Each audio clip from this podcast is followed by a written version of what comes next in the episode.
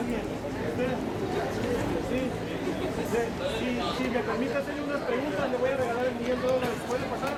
¿Puedo hacer? Denle un aplauso, por favor. Juan Carlos. Juan Carlos, el hermano ya pasó por unos mandamientos. Vamos a ver, esto no es para acusar, yo no soy perfecto. Esto no es para acusarlo de ninguna manera. Es solamente un examen, una prueba para ver cómo estamos en frente de Dios, Juan Carlos. Usted la verdad diga, pero siendo sincero, lo voy a poner en el banquillo de los acusados. ¿Ok? Sincero. Va a decir toda la verdad. Hay muchos jueces aquí, pero el primer juez que está viendo está ahí arriba, es Dios. ¿Usted eh, cuántas mentiras cree que ha dicho usted en su vida? Sin contar. A las personas, a las personas que mienten, ¿cómo se le llama, Juan Carlos? Mentiroso. Las personas que dicen mentiras son mentirosos. ¿Cuánta, alguna vez ha robado algo, ha tomado algo que no le corresponde? Por más pequeño de valor. Y las personas que roban, ¿cómo se les llama? Ladrón. Una persona que roba es ladrón y no se tiene que meter a un banco para saltar un banco, puede tomar un billete de una persona, no importa el valor. Pueden descargar una canción de la internet, no importa el valor, eso es tomar algo que no nos corresponde. Usted siempre ha honrado a sus padres, Juan Carlos. A veces les ha fallado. La Biblia dice en el quinto mandamiento, honra a tu padre y a tu madre para que tus días sean extendidos.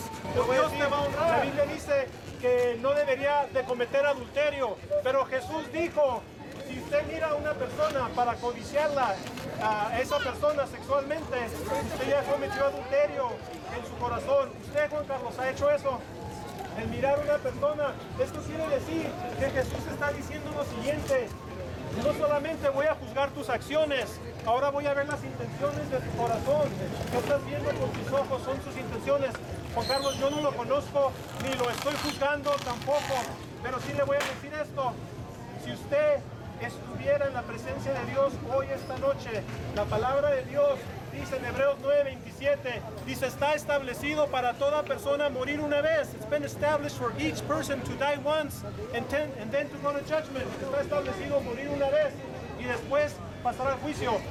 Y aunque yo no lo conozco, me supongo que usted sí es tal vez una buena, decente persona. Pero aunque usted se considere bueno, Dios va a ver su corazón.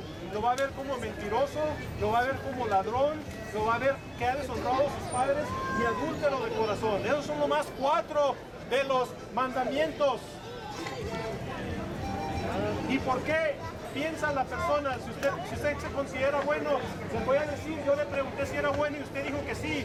La mayoría de las personas nos consideramos buenos porque nosotros nos comparamos con otras personas. Si comparamos a Juan Carlos con un terrorista, él es muy bueno. Si lo comparamos con un asesino, él es muy bueno. Si lo comparamos con un violador, él es muy bueno. Pero el día que estemos en la presencia de Dios, Dios no nos va a comparar con otros, Él nos va a comparar con su estándar moral, que son los diez mandamientos. Ahora, si fueras culpable de esto, fueras entonces inocente o culpable de las, de las cosas. Dice que él, siendo honesto, está siendo honesto. Denle un aplauso porque está siendo honesto, por favor.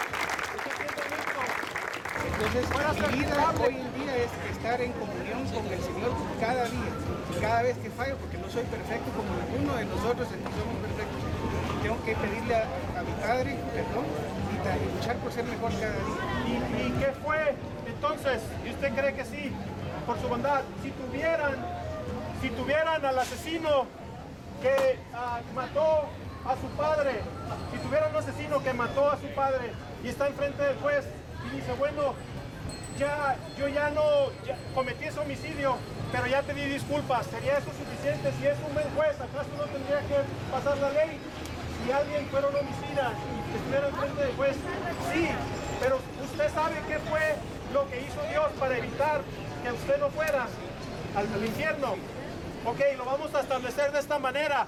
Imagínense cualquier persona que está aquí, imagínense que ustedes están enfrente del juez porque han cometido un crimen muy grave y el juez le dice a usted, usted es culpable de este, de, esto y dice el juez, usted va a ir cinco años a la cárcel o va a tener una pena de un millón de dólares. ¿Usted tuviera el millón de dólares para pagar? No, él no tiene para pagar. Pero viene una persona a ese, a, ese juzgado y dice, yo conozco a Juan Carlos, yo vendí mi casa, yo vendí mi negocio, yo voy a pagar la fianza que él debe, señor juez. y el juez recibe la fianza por sus penas de él, por, por sus cargos, y le dice a Juan Carlos, Juan Carlos, ahora ese hombre pagó la fianza por ti, ahora tú eres libre de toda culpa. Te puede decir, ¿qué sentirías por esa persona? El amor eterno, el amor agradecimiento sentirías. La Biblia dice que eso fue lo que hizo Dios por nosotros. Nosotros, si somos sinceros, hemos mentido, hemos robado, hemos deshonrado a nuestros padres, hemos salvado, tal vez hemos odiado, que es homicidio en nuestro corazón, hemos rompido sus mandamientos, y lo que nos espera es una condenación eterna. Pero dice la palabra en Romanos 5.8, dice que Dios mostró su amor para con nosotros. Él mandó a su único hijo para que Él pagara nuestra fianza. Es decir, hace dos mil años, ese fue una transacción legal que se llevó donde Él pagó esa fianza que nosotros debíamos para que usted tuviera vida eterna, para que todo aquel que venga a, en Él en arrepentimiento y confiese su nombre sea salvo y no se pierda. le bendiga. Por favor, si hay alguien aquí, ahora es tiempo de venir a Dios. Si hemos fallado, Dios nos ha proveído una arca que se llama Jesucristo. En el tiempo de Noé, Dios le dio, Dios, a Noé pudo construir una arca para salvar su vida. Pero ahora en estos tiempos Dios nos ha mandado una arca que se llama Jesucristo. Súbanse a esa arca, arrepiéntanse de sus pecados, pongan su fe y confianza en Jesús. Dios nos quiere perdonar, Dios nos puede salvar. Solamente tienen que venir a Él, que vengan en arrepentimiento y que confíen en Jesús como Señor y Salvador. Dios les bendiga. Gracias. Thank you.